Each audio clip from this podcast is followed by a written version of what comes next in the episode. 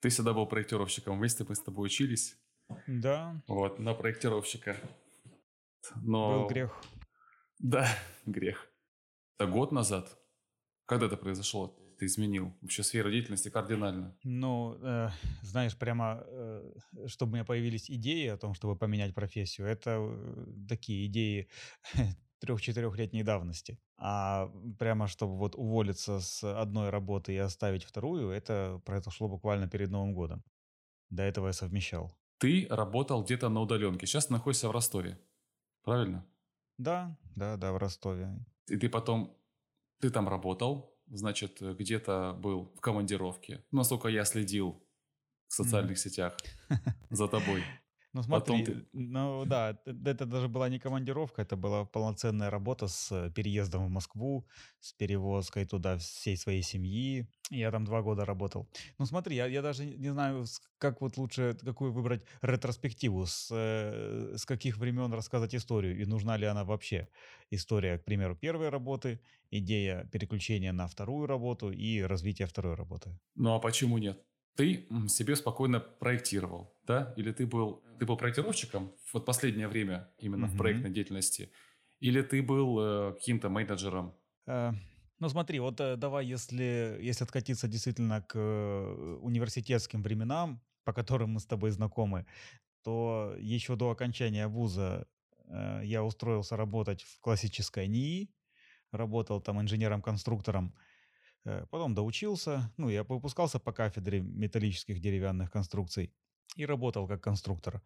Э, вот, поработал в этом классическом НИИ, потом э, нашел небольшую фирму, но тоже профильную, которая занималась металлом, поработал там. Э, потом у меня, значит, возник интерес работать в крупной компании. И я начал искать, чего же у нас есть по Ростову, или, может быть, не только по Ростову. Э, я на тот момент э, знал немецкий, и у меня вот родилась идея поработать в Германии. Запустил щупальцы свои в немецкий рынок вакансий, и так интересно получилось, что э, немцы ответили мне, что у них есть филиал в Ростове. И я, получается, работал с немцами, никуда не уезжая. Я в Ростове нашел фирму, которая учреждена немцем пополам с ростовчанином. Э, вот, и э, занимался отличными проектами, в том числе в Германии, у меня были командировки туда. Но работал я по основному месту в Ростове. Там уже я переключился с работы инженера-конструктора на работу главного инженера проектов. Тогда у меня был первый опыт работы ГИПом. Ну, образование позволяет формально все, а вот навыки, которые необходимы были для этого, я развивал уже по, по ходу дела. Вот. Ну, вроде бы получилось, хотя работа была напряженная. И, ну, по техническим причинам, скажем так, через некоторое количество лет я ушел из этой компании русско-немецкой, устроился в голландскую компанию. Ну, там э, были проекты, которыми я занимался в основном, были на территории России, хотя зарубежные командировки тоже у меня были. А должность это уже была ГИП изначально, да, я вот гиповал в этой голландской фирме, э, занимался ведением проекта, даже нескольких проектов одновременно. И следующим этапом я м, устроился работать в службу заказчика.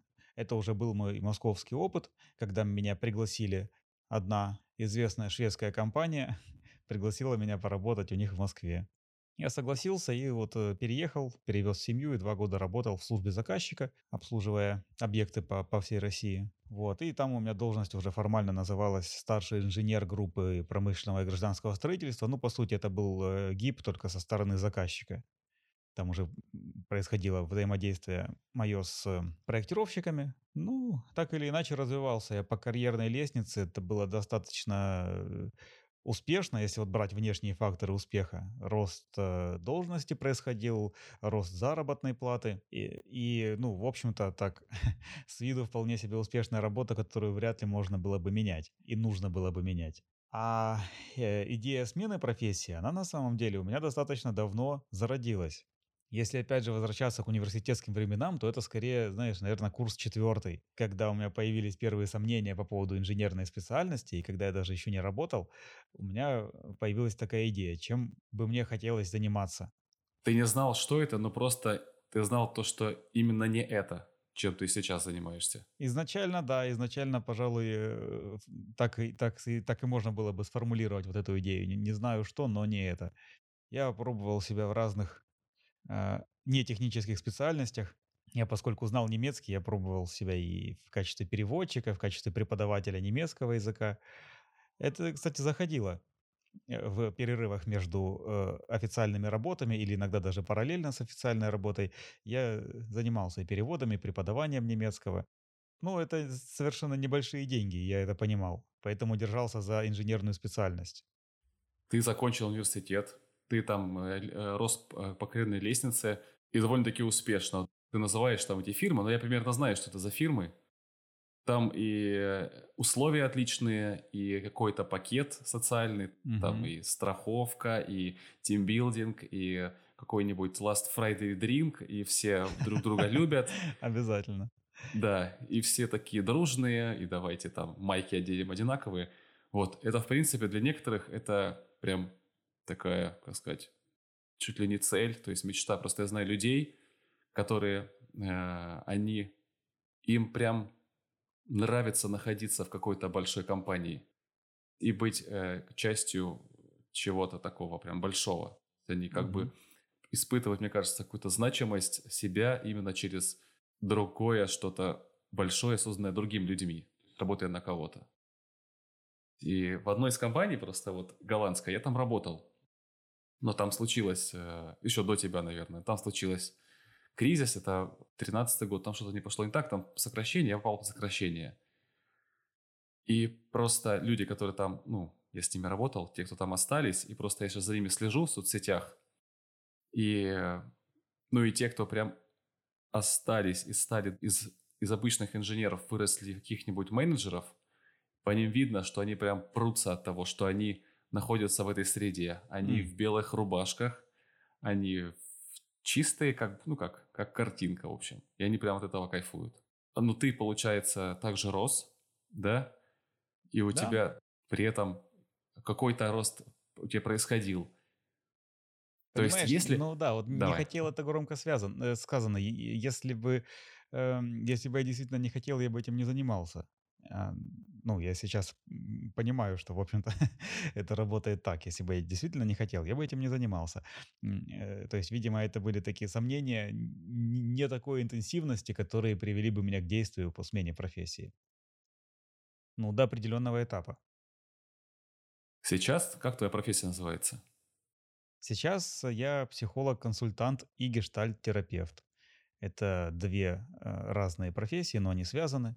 Одно из них э, психолог-консультант, это я по диплому, диплома профессиональной переподготовки. Ну, это то, что называется второе высшее. Угу. Вот, формально это уже третье высшее у меня. А гештальт-терапевт это, ну, это не образование как таковое, но это серьезный такой пятилетний путь, который, в общем-то, я приравниваю к вышке. Это, этот путь, он э, происходит в каком-то вузе, это что это? Или это просто ты ходишь на какие-то курсы? Mm-hmm. Ну, это не вуз, это Московский гештальт-институт. Э, это не, не академическое образование вот в классическом понимании этого слова.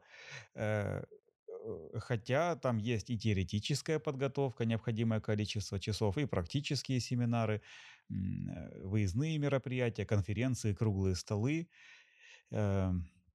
И это стандартная программа, которая соответствует Европейской ассоциации гештальт-терапевтов. И вот э, локально у нас в стране это Московский гештальт-институт. На данный момент я отучился две ступени и имею право заниматься гештальт-терапией. Просто э, для, ну как, для российского обывателя, который, ну, в отличие, допустим, от европейского там или американского, ну, сука, я знаю. Угу.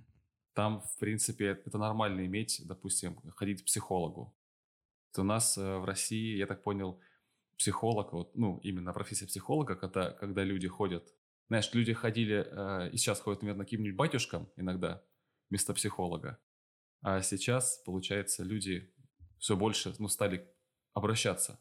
К тебе обращаются за какой помощью? Какие люди, у людей проблемы возникают, чтобы ты их решил?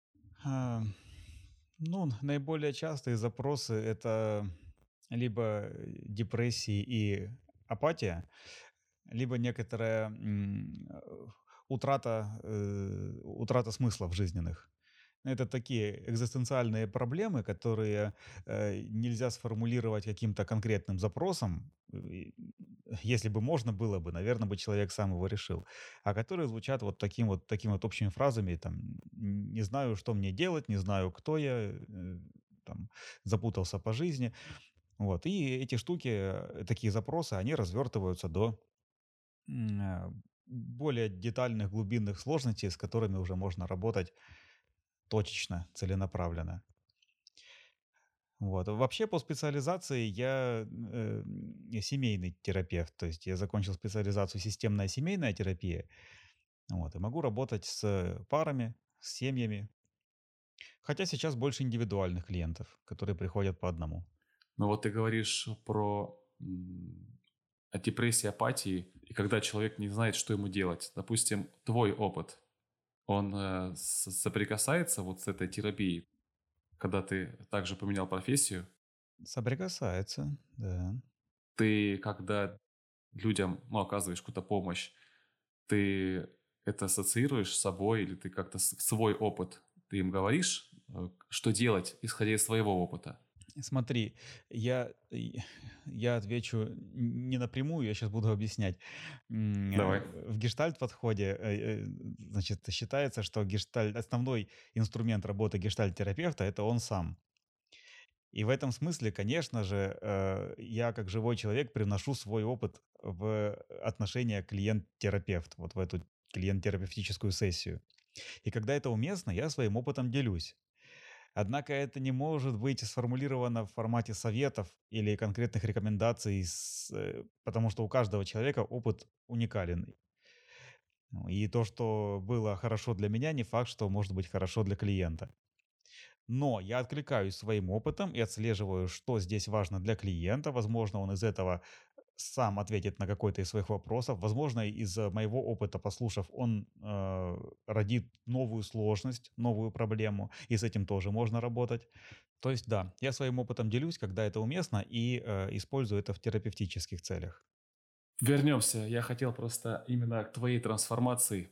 Как э, сложно переключиться с одной профессии на другую? Это получается, как идет как градиентом, оно наслаивается одно на другое, и ты постепенно, у тебя э, проектировщик в тебе растворяется, и появляется уже какой-то другой специалист, Мгм. гештальт-терапевт. Или это было, ты обрубаешь, и все, ты как бы как шаг в пустоту, или ты все-таки шагаешь, но ты где-то там еще второй ногой держишься за что-то. Как это все было?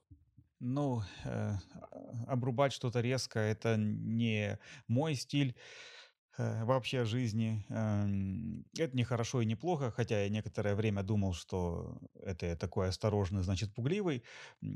Потом, кстати, в ходе а, обучения психологии интереса к себе и самоисследования выяснилось, что это, в общем-то, просто особенность моей психики, и это не хорошо и не плохо.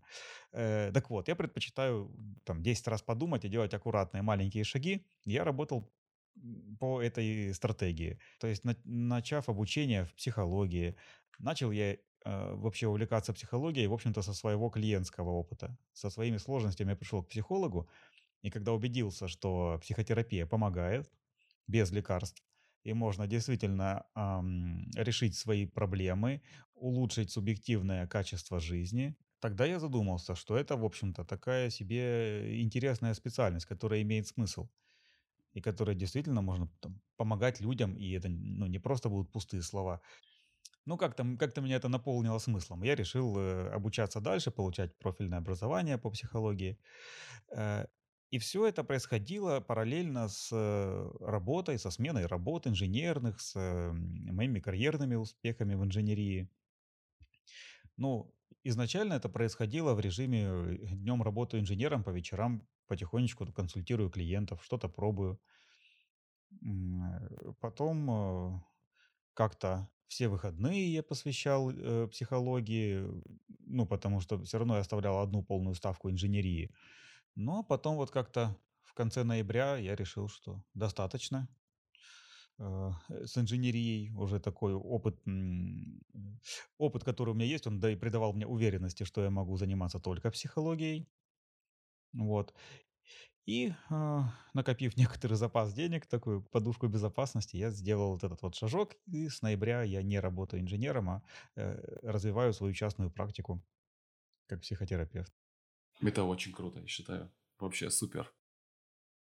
Некоторые говорят просто, что чтобы сменить э, сферу деятельности, ну, допустим, человек также в апатии, он не знает, э, что он делает, у него нет смысла жизни, то он ходит на работу, может быть, он даже там успешен на работе, но он не видит в этом смысл, и он думает то, что у него не хватает мужества сменить, ну, то есть сделать этот шаг, все обрубить, вот, и сменить, заняться тем, что, что ему хочется. Иногда, мне кажется, то, что надо иметь мужество, чтобы вот так постепенно переходить от одного состояния в другое, потому что получается, у тебя была полная полная занятость на одной работе. И, наверное, там такая занятость, которая у тебя, допустим, не с 8 до 5, а с 8 и до пока начальник не уйдет. Ну, последнее место работы мне удалось так организовать, что я работал с 8 до 5 и со свободными выходными. Угу. А вообще, вот э, твои коллеги, как они отнеслись? Ты работаешь, работаешь, ты там руководишь каким-то своим э, своей инженерной группой, угу. и ты говоришь, все, я ухожу, я психолог. Да я, в общем-то, не заявлял, что я ухожу в психологию. Я как-то это особенно не афишировал. И у меня действительно есть отдельная моя инженерная идентичность и инженерный круг общения, есть отдельно психологическое э, окружение, психологические мои товарищи. Я как-то эти контексты не смешивал. Ну а вообще люди, когда узнали, как бы ты не мог же уйти просто взять и исчезнуть раз ты уволился просто. Э, в любом случае какие-то, какие-то слухи о тебе там ходят, кто-то тебе пишет, задает вопросы. Да, да, когда коллеги, ну, особенно через Инстаграм, да, узнают, сначала не понимают, что происходит, почему я делаю посты на психологические темы, делюсь самоанализом или какими-то там э, около психологическими темами. Удивляются, да, и когда узнают, что я поменял профессию, ну, чаще всего я сталкиваюсь с восхищением. То есть мне народ э, часто говорил, что это довольно смелый шаг, и, ну, говорят, я бы так не, не поступил, я бы так там, не осмелился. Вот, это приятно, это меня поддерживает вот в, этом, в этой смене профессии, которая не так-то и просто далась.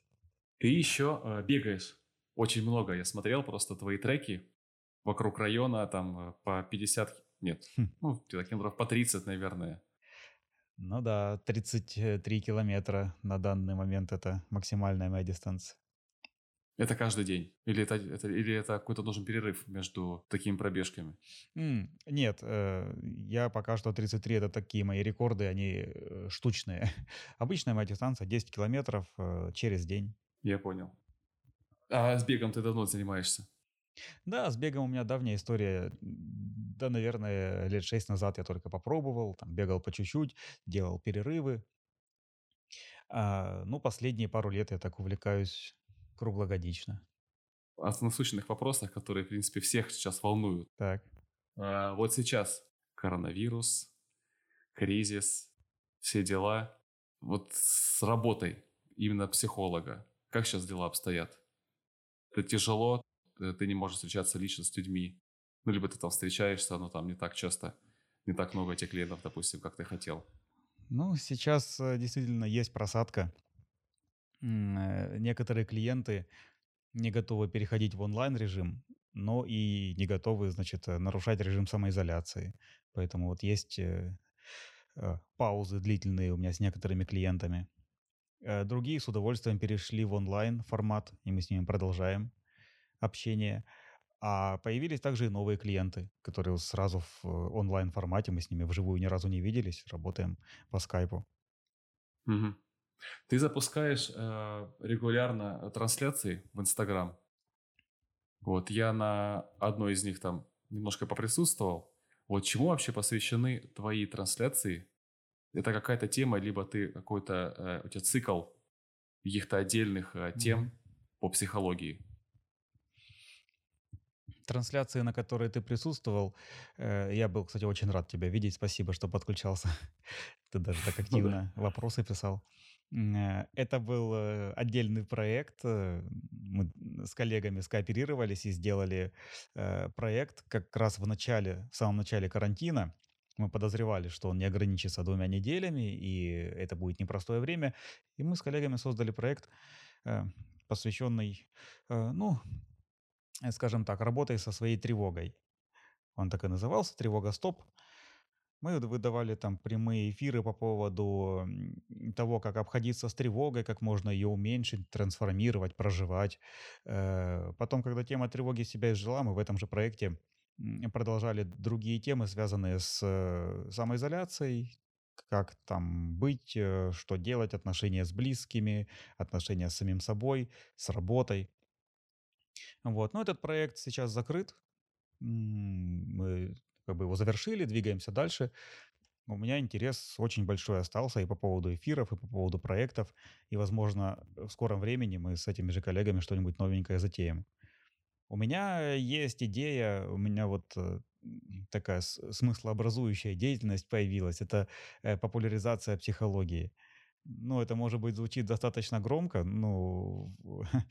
м, я настроен делать то, что я э, могу, вот, э, своей компетенцией, своим опытом. Э, Для меня эта тема важна. Я вот вижу, насколько психотерапия может быть, как она может работать, насколько она может быть эффективной. И мне хочется, чтобы больше людей, русскоговорящих, могли позволить себе или хотя бы задуматься о том, чтобы походить к психологу.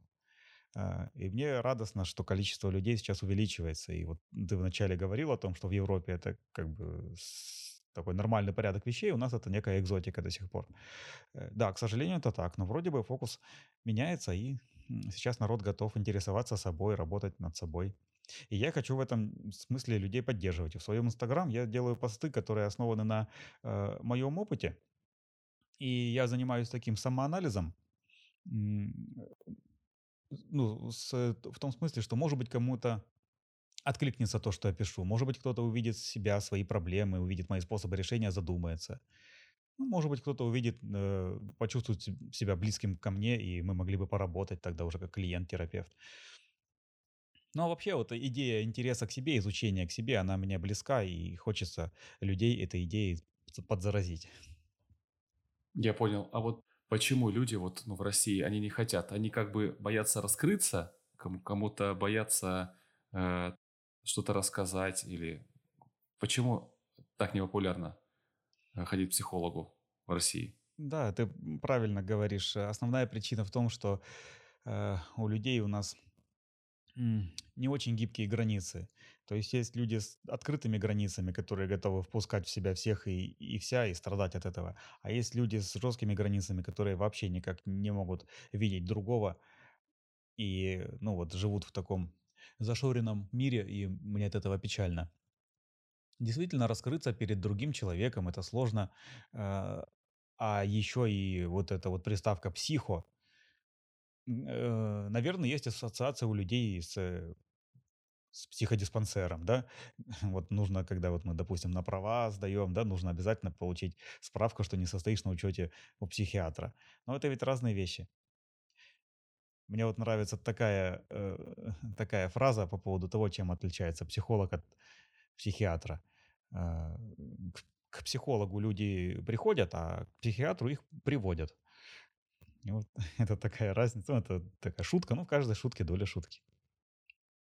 Но не срабатывает ли здесь какой-то а, механизм свой-чужой, когда э, люди видят в тебе, как психологи, а, какой-то а, чужой, э, как сказать, чужой элемент.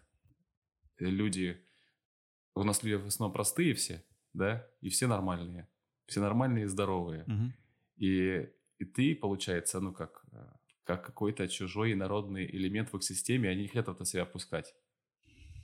Ну, можно и так сказать. Э, Вот э, что я наблюдаю на определенном этапе, когда первые сессии, э, первые встречи, первые сессии терапевтические, они, как правило, проходят достаточно просто. Человек готов там проговориться, ему от этого легче, он действительно радуется. А те, кто идет дальше, они сталкиваются с такой проблемой, что э, в общении с психологом всплывают какие-то сложные моменты, которые обычно психика подавляет и которые обычно ты не держишь э, в уме и не хочешь с ними разбираться. И в этом смысле, да, на каком-то этапе психолог становится врагом и таким жестоким человеком, который заставляет меня э, переживать сложные чувства, переживать неприятные ощущения. И вот здесь, да, э, бывает, что включаются защитные механизмы, и включается сопротивление, и люди перестают ходить на терапию. А мы, психологи, любим это состояние. Обычно, когда клиент начинает отказываться от сессии, прогуливать или заболевать, это значит, что мы дошли до чего-то важного. Тебе это, в принципе, интересно. У тебя интерес, чтобы именно копаться в проблеме. Эм, не люблю я слово копаться, вот тут не могу я с тобой согласиться, я сейчас другое слово найду. Э, вместе с клиентом исследовать его сложности. Угу.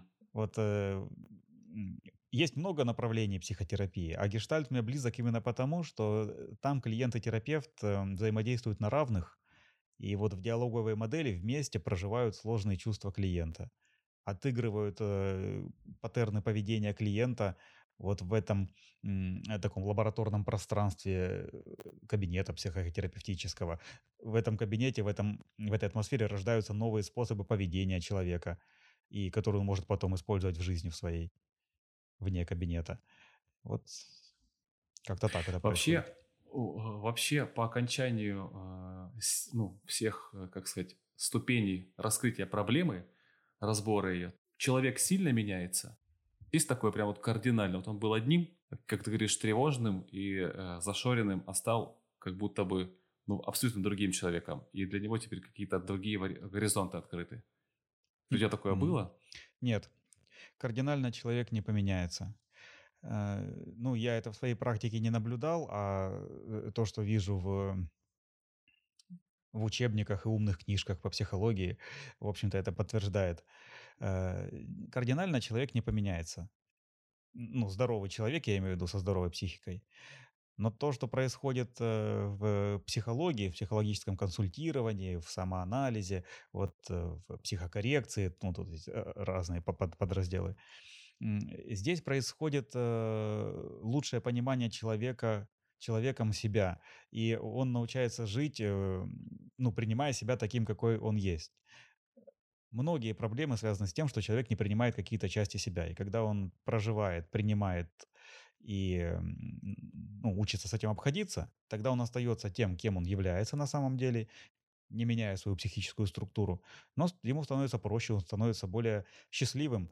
Но мне нравится вот это слово, оно э, понятно, что для каждого свое, ну, мы говорим про субъективное счастье, которое действительно для каждого свое, и вот поднять уровень субъективного счастья – это задача э, психотерапевтических встреч. Я понял. Я хотел просто еще по, именно по психологии пройтись, если ты не против, там у нас уже время уже более, Я больше за. Давай пройдемся по психологии. Да, э, ты говоришь, э, люди испытывают тревогу. То есть тревожные люди у тебя э, часто присутствуют на сеансах? Да мы все, по большому счету, тревожные, только в, в разном уровне тревожности, тревоги находимся. Есть, во-первых, такое понятие, как фоновая тревожность. Это ну, наша внешняя среда, мир, и он нам иногда подбрасывает сюрпризы типа таких пандемий и карантинов, которые сейчас происходят. И за счет этого актуализируются какие-то внутренние переживания, которые в нормальной спокойной жизни глубоко сидят. И поэтому вот действительно могут возникать приступы тревоги, которые связаны с изменением внешних условий. А сами по себе люди действительно бывают более или менее тревожны. Это связано с характеристиками психики, с параметрами нервной системы. Есть люди вот э, э, быстро возбудимые, к примеру, которые э, любой импульс извне сразу заводятся, а если они при этом еще и медленно тормозимые, то они этот импульс, импульс накапливают одно, другое, третье, и накатывает волнами, и такая тревога вплоть до панических атак может возникать. А есть люди, которые от рождения такие, что для того, чтобы его взбудоражить, нужно приложить очень много усилий, он медленно возбудимый. И так-то он спокойно проживает свою жизнь, его особенно ничего не колышет. Поэтому тут э, Ну, но у них свои сложности могут возникнуть. Там скорее э, апатия и депрессия.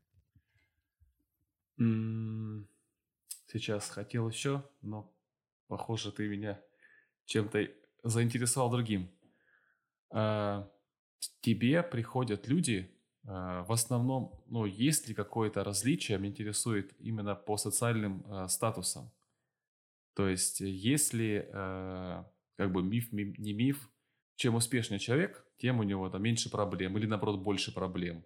То есть, ты можешь как-то оценивать проблемы человека именно по его социальному статусу?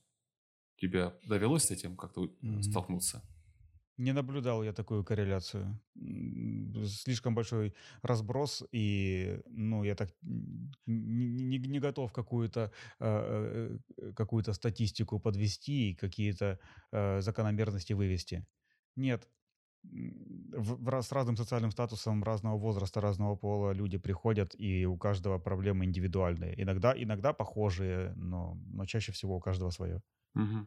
Просто э, недавно я смотрел одно видео, знаешь, есть такой э, психолог, профессор э, Роберт Сапольский. Mm. Он, ну, не э, вспомню, но ладно, так и что? Он очень долго э, занимался э, изучением приматов э, вот в Африке. Вот, он там около лет 20, он собирал очень много всякой статистики, он изучал разные группы приматов, которые живут э, полностью в дикой природе и живут, допустим, ну, возле людей, возле свалок. Mm-hmm. То есть, и, ну, как бы свалки оказывают на них какие-то, какое-то влияние. Так вот, э, то есть он написал еще книгу, кажется, «Психология стресса» называется. Ну, в общем, про стресс. И он приравнивает приматов, ну, высших, допустим, там, бабуинов, там, или, не знаю, шимпанзе, то есть он их приравнивает к людям. В принципе, э, стресс нужен животному только э, в крайне необходимых каких-то коротких промежутках. Допустим, если ты хищник, тебе нужен стресс, э, чтобы он выплеснул в твой организм угу. очень много адреналина, это помогло тебе догнать, допустим, твой обед, ужин, завтрак, неважно. А для жертвы, допустим, если это какая-нибудь косуля, то он нужен стресс, чтобы тебе убежать. Да. И он, и он в тебе как бы стресс э, испытывается на короткий промежуток, когда ты бежишь. То есть ты либо выживаешь, либо ты умираешь. Либо ты получаешь добычу, либо ты э, остаешься голодным. Вот. А у человека стресс бывает постоянно. То есть он тебя, есть такие моменты, когда он тебя всю жизнь, ты испытываешь стресс, и этот стресс, то есть он впрыскивает в тебя какие-то в организм какие-то химические элементы, там тот же адреналин, и ты постоянно изнашиваешь свой организм. То есть там я смотрел, было много э, споров по поводу возникновения язвы желудка, от чего она возникает, там одни говорили то, что бактерии, другие говорили то, что из-за стресса. Растет живот, там, не знаю, там, ты сутулишься из-за стресса, потому что ты изнашиваешься, ты там сидеешь быстро, не знаю, ты там обрюзг там и все остальное.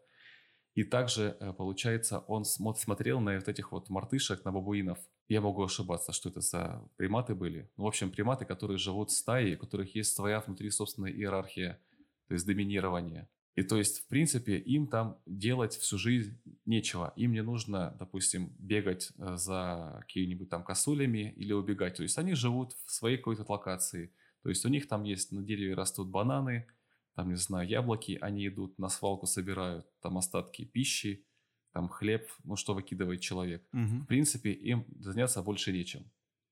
Вот. Но у них, получается, стресс все-таки есть из-за именно э, этой системы доминирования среди, вот, ну, внутри этой стаи. То есть есть самцы и самки, альфы, которые доминируют, и есть, которые ниже. И те, которые ниже, они стресс испытывают больше, потому что они переживают по этому поводу, то есть они... Э, и там получается как замкнутый круг. И в принципе на замкнутый круг получается, ну и в нашей жизни. То есть есть, э, которые, которым, допустим, помогла природа, да, они выросли красивые, там статные, то есть больше силы, то есть это им придает, ну, опять же, в переводе на этих вот же обезьян. То есть они сильнее изначально, и у них есть какие-то уже бонусы, какая-то фора перед другими.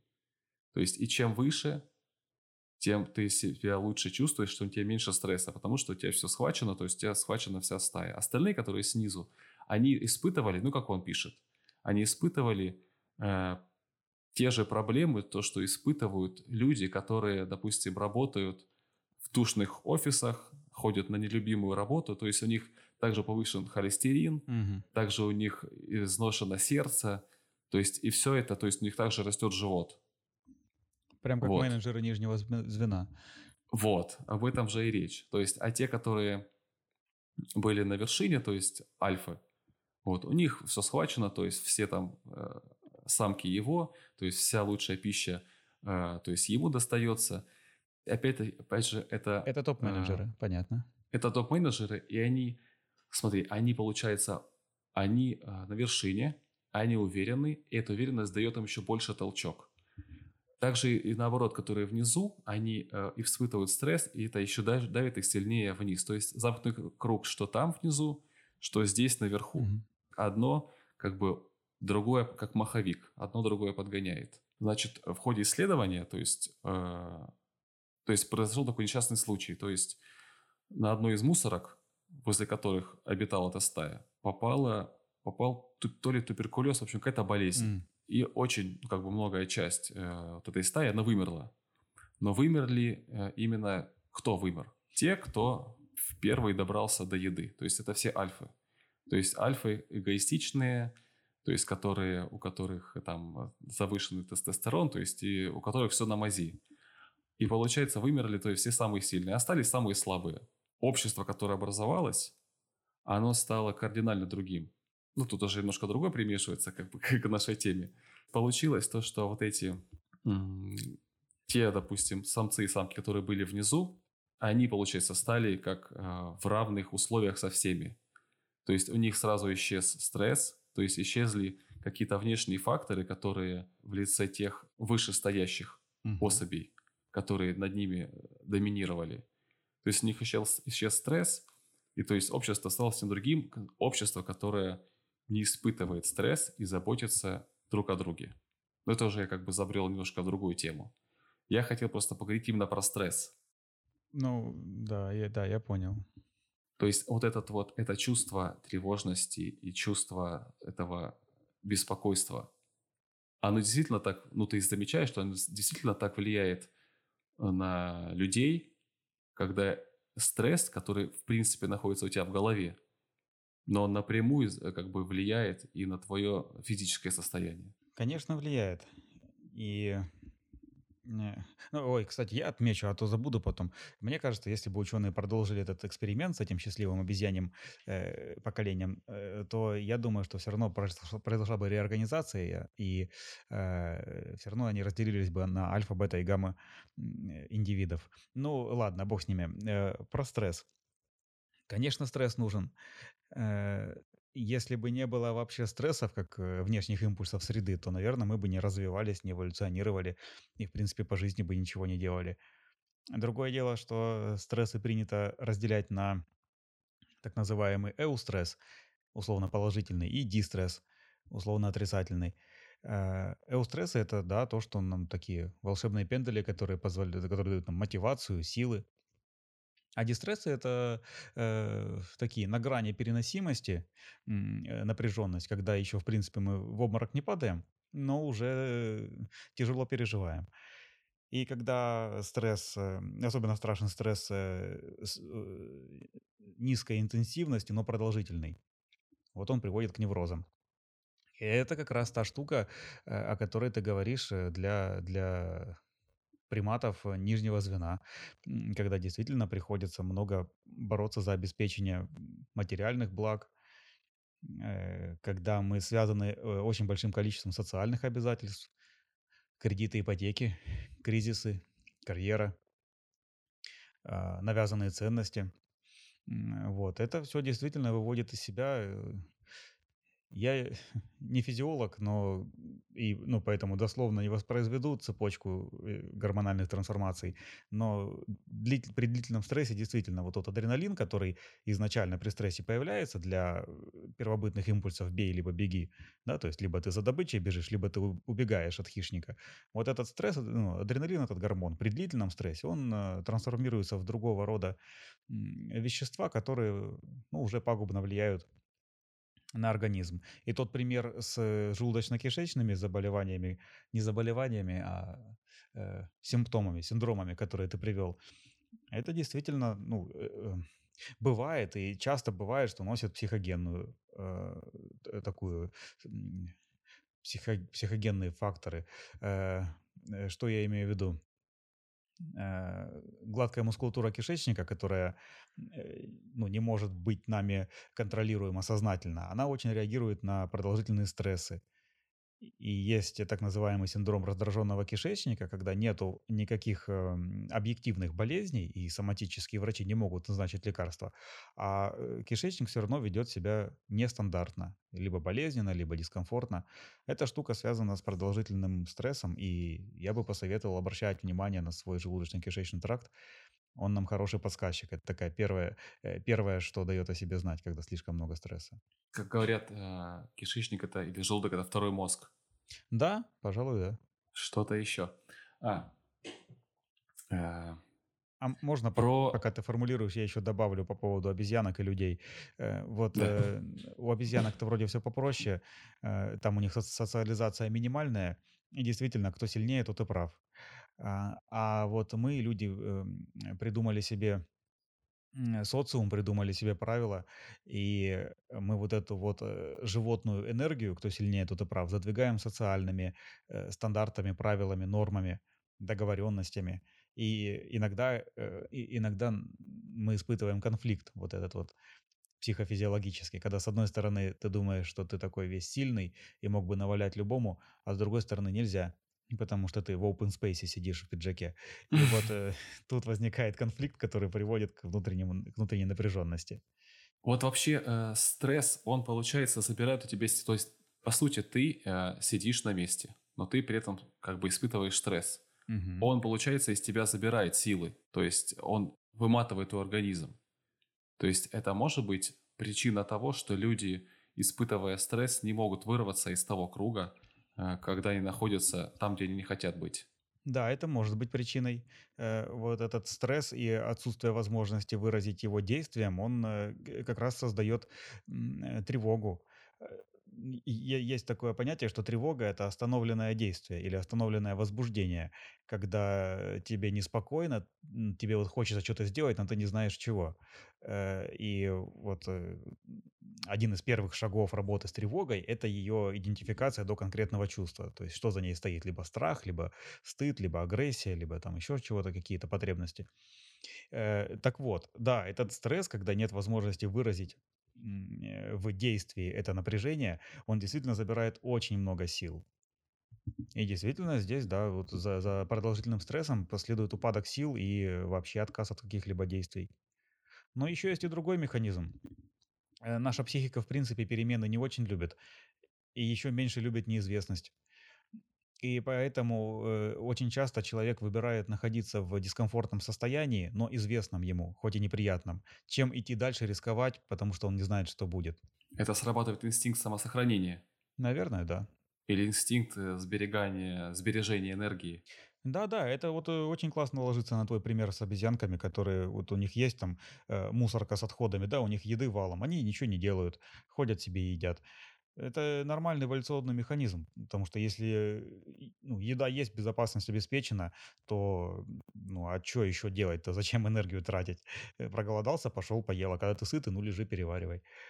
Ну, у человека, правда, есть высшие потребности, и когда ты сыт и в безопасности, тогда у тебя уже начинает возникает потребность в принадлежности к группе, в любви, в уважении, в признании, в социальном росте, в самореализации. Ну, так уж мы устроены. Э, хотел еще поговорить про депрессию. Угу. Вот.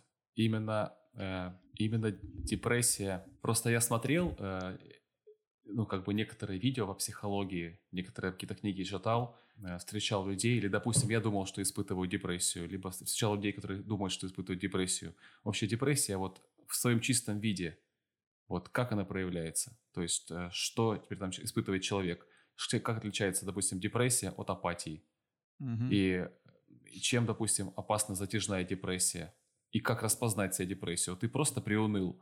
Вот ты сидишь, я там типа приуныл. Ну, приуныл и приуныл. Либо ты должен понять, что у тебя депрессия, тебе нужно срочно что-то с этим делать. Ну, когда депрессия, тогда что-то делать надо, но э, точно не срочно, потому что депрессия, она возникает э, не просто так и для чего-то нужна, и срочные действия здесь противопоказаны. А по поводу того, как отличить ее от апатии или от вот этого чувства, что приуныл, ну, по интенсивности, а, Э, ну, при клинической депрессии человек вообще не может с кровати встать. У него действительно вообще нету никаких интенций, никаких, никакой мотивации вообще чего-то делать. Да, даже когда у него появляются уже потребности неудовлетворенные, поесть, он не может найти в себе силы, чтобы встать и пойти к холодильнику. Вот это серьезные депрессии. Э, ни, ни в коем случае не преуменьшая субъективное восприятие депрессии, все-таки хочу сказать, что этим словом лучше не разбрасываться. И э, то, что большинство из нас испытывает, это скорее апатия, может быть, упадок сил, э, грусть, тоска, может быть, скука. И эти чувства, они Почему, может быть, тревожат людей? Потому что они не являются социально приемлемыми. И вот тут я вижу конфликт между социумом и э, нашей животной частью. То есть, когда ты устал, тебе хочется поспать, да, сделать себе дневной сон. Но э, эко-невидаль, взрослый человек себе дневной сон устраивает. Так не положено. Поэтому человек впадает в стыд. Он начинает от этого сна отказываться, становится более раздражительным, от этого сил еще меньше, и на следующий день у него еще меньше силы. Так, вот, э, если вот эту вот штуку зациклить, тогда действительно можно провалиться в депрессию. Но это не происходит ни за неделю, ни за две. Это действительно происходит на каком-то большом э, временном интервале, когда перестраиваются гормональные системы организма. Вот. А апатия, скука и грусть– это вполне себе имеющие право на существование чувства, которые хорошо бы проживать.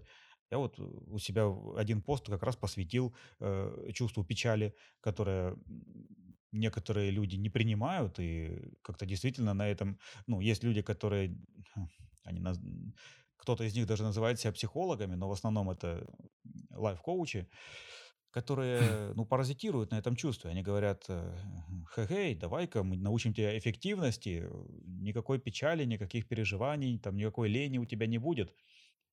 И они дают упражнения, которые действительно по- помогают подавить это чувство, но напряжение никуда не девается, и эта усталость, она переместится в другую область бессознательного. Вот. Я как раз пишу о том, что хорошо бы проживать и печаль, и грусть, и лень. Ну, как обычно, везде нужна мера, она для каждого своя. Ну, ладно, тогда по, по депрессии мы прошлись. В принципе, э, ты сейчас э, пишешь э, посты, правильно? То есть да. ты сейчас какие-то как бы э, с, выводишь, как сказать, какие-то небольшие статьи. Есть ли у тебя какая-то задумка именно написать что-то большое? То есть у тебя есть какие-то уже, ты чувствуешь себе то, что ты, э, допустим, тебе есть э, что сказать миру именно в таком большом объеме, как книга, допустим. Ну, есть, э, есть у меня такие идеи. Я что-то подумал, что нет у меня канала на YouTube, а я там мог бы кое-чего рассказать. Ну, в посте много не напишешь. Да и, в принципе, я так понимаю, народ больше любит слушать и смотреть, чем читать. Поэтому, может быть, параллельно ну, YouTube-канал запишу, запущу. У меня интересный эффект такой, вот я сейчас вспоминаю по поводу YouTube работая инженером, я э, давал интервью своей коллеге, которая занимается профориентацией подростков. И у нее на YouTube есть канал, э, где она берет интервью у представителей разных профессий. Ну, там плюсы, минусы, что нужно знать, на что, куда поступать, на что учиться. Вот и я дал ей такое интервью, у нее много роликов. И каким-то образом мой ролик про инженера-строителя, он набрал 10 тысяч просмотров, он э, с гигантским отрывом ушел от остальных роликов, и он набирает популярность. Поэтому я думаю, что мне срочно нужно сделать что-то такое про психологию, чтобы люди, встретив меня в YouTube, не, не, не, не, не смутились по поводу того, что вроде бы я инженер-строитель. А, ну, они будут, наверное, сильно э, удивятся, когда увидят э, э кардинальные перемены твоей профессии. Ну да. Или это, подумаю. Это, эта тема действительно достойна исследования. Я очень благодарен тебе, что ты вот э, с этой темой позвал меня к себе, и мы это обсуждаем. Но это здорово. Это действительно важная штука. Для меня было, было интересно просто именно, вот ты изменил свою жизнь, и было интересно, как, ну, в принципе, тоже все рассказал, но мне интересно, э, где был этот щелчок, когда ты понял, что ну, вот точно все. Вот ты говоришь с ноября, вот все, с ноября вот все бросаю. То есть, когда ты понимаешь, что, что э, новое, что ты получил, уже новый опыт, допустим, и новая та же уверенность, она как бы сильнее того, что держит, э, держит, э, допустим, очень многих людей, которые не могут, допустим, вырваться. Это, допустим, помогло тебе, потому что ты прошел какие-то психологические, допустим, тренинги, ты э, мог э, именно покопаться в себе, разобраться. И это помогло тебе как бы перевалить. То есть одно за другое зацепилось. Допустим, смог ли ты э, или кто-то другой взять, бросить, ну, какой-нибудь другой проектировщик, да, но, допустим, он не психолог, не психологом хочет стать, а, допустим, ну, не знаю, ну, какой-нибудь тоже диаметрально противоположной профессии. Художник не, не подойдет, потому что художник это где-то близко проектировщику. Ветврач, я не знаю. Ну, допустим. Ага. Кем... Сможет ли человек э, взять и поменять? Или тебе просто это помогло, потому что ты тоже как бы прошел этот э, самокопание, саморазбор себя? Ну вот, э, прямо отвечая на твой вопрос, сможет ли человек? Да. Ну, совершенно точно человек сможет и поменять профессию, сделать все, э, что угодно, другое, э, человек способен на очень много, иногда даже на большее, чем ему кажется самому. Конкретно мой опыт, э, ну, здесь сложились такие факторы, как накопительный эффект, накопительный эффект недовольства профессией и накопительный эффект уверенности в новой профессии когда вот эти две кривые, если рисовать график, да, я от инженерного прошлого не отказываюсь. Я часто использую там таблицы, матрицы, графики для наглядного объяснения некоторых вещей. Так вот, когда сошлась вот эта вот кривая э, нарастания недовольства от предыдущей профессии и э, уверенность в своих силах относительно новой профессии, вот тогда у меня и прошел, произошел этот переход.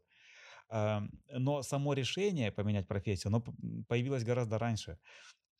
И я помню тот момент, это когда у меня э, был первый клиент, с которым мы отработали, когда я получил отзыв э, полный благодарности ко мне от клиента.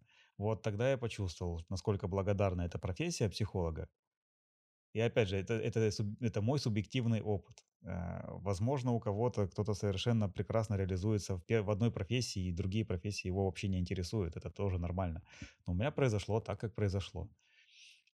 И Э, о чем ты говоришь по поводу самоисследования, самоизучения. Ну да, э, очень важный момент был, э, когда я интересовался собой, своей психикой, своими поведенческими паттернами. И ну, когда я узнал на самом деле, чего я хочу, ну, тогда вот этот переход стал возможным. А это произошло не только благодаря теоретическим знаниям и посещению учебных занятий, но и личной терапии. И вот здесь, мне кажется, это важным тоже здесь озвучить, что э, э, психолог, ну, э, у нас-то вообще, в принципе, по стандарту положено у психолога, психологу иметь своего собственного психотерапевта. Вот. Mm-hmm. И я бы сказал, что это, наверное, самое важное. Потому что человек, ну, психолог, когда работает с людьми, он же разделяет их сложные переживания, и иногда это бывает непереносимо. И тогда я иду к своему психотерапевту, где все это дело утилизирую. Каково это было э, как бы пройти именно тот, ну, как сказать, каково это было э, работать со своим первым клиентом? Вот ты, получается, ты отучился, да, и ты знаешь, что сейчас вот самый ответственный момент вообще того, что ты вот все это подготавливал. Угу. То есть перед тобой живой человек, да, и какая-то там конструкция, допустим, которую ты проектировал, не живая, на бумаге ты ее даже в жизни не увидишь никогда. А вот именно живой человек, какая-то вот жизнь отдельная.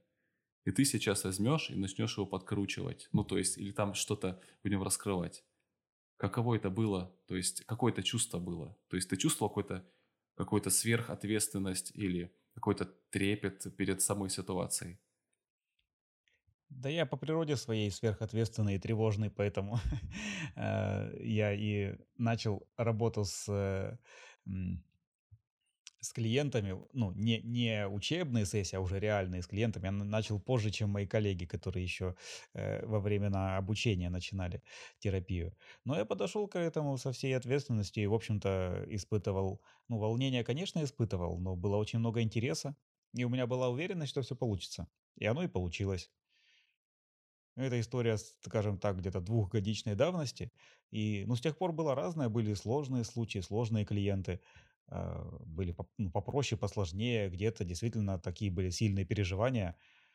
Но э, при правильной стратегии, ну не только терапии, а обращения с самим собой, я имею в виду, все это я могу э, внести вот в профессиональное сообщество, на круглые столы, семинары, где-то пройти специализацию дополнительную по проблеме, опять же, со своим психотерапевтом проработать сложности. И э, тем самым становлюсь эффективен, становлюсь полезен для клиентов. Пока вроде все здорово. По-разному, но мне нравится. Я понял. Я хотел тебя спросить. Допустим, а, люди, э, которые хотят э, сменить свою деятельность, допустим, но они не знают, что они хотят, либо, допустим, люди, которые уже знают, что они хотят, угу. но они, допустим, видят, ты э, был довольно-таки успешным проектировщиком, довольно-таки успешным менеджером. То есть у тебя было материальное а, обеспеченное, то есть какой-то получал хорошую зарплату, там, может, какие-то премии получал, угу. да, то есть ты был э, топ, это топ получается? Или это или не топ-проектировщик Нет. считается? Не, ну, не топ, общем, с... ну, ну, это все равно руководящий состав уже, не, не линейный работник. Ты, допустим, уже э, знал, кем ты хочешь стать, и твоя новая профессия не принесет тебе так много денег. Но ты знаешь точно, ну, допустим, ты знал, угу. то, что она принесет тебе какое-то удовлетворение. А люди, которые работают, опять-таки, повторюсь, там, где не хотят работать. Так ли важно знать то, что там, куда ты хочешь попасть, будет больше удовлетворения именно твоих каких-то потребностей внутренних, психологических, но будет меньше денег? Вот этот вопрос. То есть сейчас же мир, в принципе, весь материальный, то есть и деньги, они влияют э, очень сильно на нас. Как бы они уже как бы ну, конкретная часть нашей жизни, то есть неотъемлемая. И э, насколько это перевешивает получить какое-то внутреннее спокойствие и жить так, как тебе хочется. Насколько это лучше, чем э, материальная составляющая? Вот э, э, ответить хотелось бы замыленной фразой, что э, не в деньгах счастье, и вот из своего опыта вроде бы я это действительно прочувствовал. Как раз, э, ну, действительно, действительно у меня просадка по, по доходам произошла при смене профессии. А как, а как почувствовать, как сделать этот шаг – ну, а, начинается все с, ну, с большего внимания к себе, я бы так сказал. Когда действительно начинаешь себе доверять, и когда проявляется твоя интуиция, интуиция– это неосознаваемый опыт. И э, своей интуиции хорошо бы доверять, потому что никто, кроме нас самих, не знает, чего для нас будет лучше. Вот. При всем при этом, конечно, у нас есть риски, и мы не знаем, как, что будет в будущем, потому что не, не все от нас зависит. Ну вот э, я бы... Видишь, я со своей колокольни что могу сказать? Что не, не торопиться, не, рез, не делать резких шагов. А может быть, это кому-то не подойдет. Может быть, кому-то и э, как раз и нужно сделать такой пинок, э, шаг, прыжок с парашютом, да, в неизвестность. А там типа э, получится, не получится. Ну, я, я предпочитаю резких шагов не делать. А вот самоисследование, знаешь, э, прочувствование своих потребностей и поиск способов их реализации. Вот это все приводит к тому, что ты начинаешь понимать, а чего же тебе не хочется и чего тебе хочется. А, итак, у нас уже мы да. уже больше часа. А, я был очень рад тебя видеть. А, я Взаимно. очень рад э, за тебя, то, что приятно видеть человека, который, ну вот, осуществил мечту многих людей. Ну, не то чтобы там ты получил какую-то сразу раз, и ты выиграл миллион долларов, и ты на яхте. Просто ты вырвался из того места, где ты не хотел находиться. Туда, куда ты, куда ты хочешь стремиться. Может быть, ты уже там, но как бы там уже обживаешься. Еще раз тебе большое спасибо. Желаю тебе успехов, желаю тебе осуществления твоих творческих планов. В общем, и всего хорошего. Да, спасибо большое, Миш. Я очень благодарен тебе, что ты меня позвал и предложил такую интересную тему. Очень надеюсь, что тем, кто нас слушает, будет что-то полезно из э, того, что мы обсудили. И да, тебе также всего хорошего и успехов и удачи. Ну все, еще свяжемся. Пока. Спасибо большое. Пока. Пока.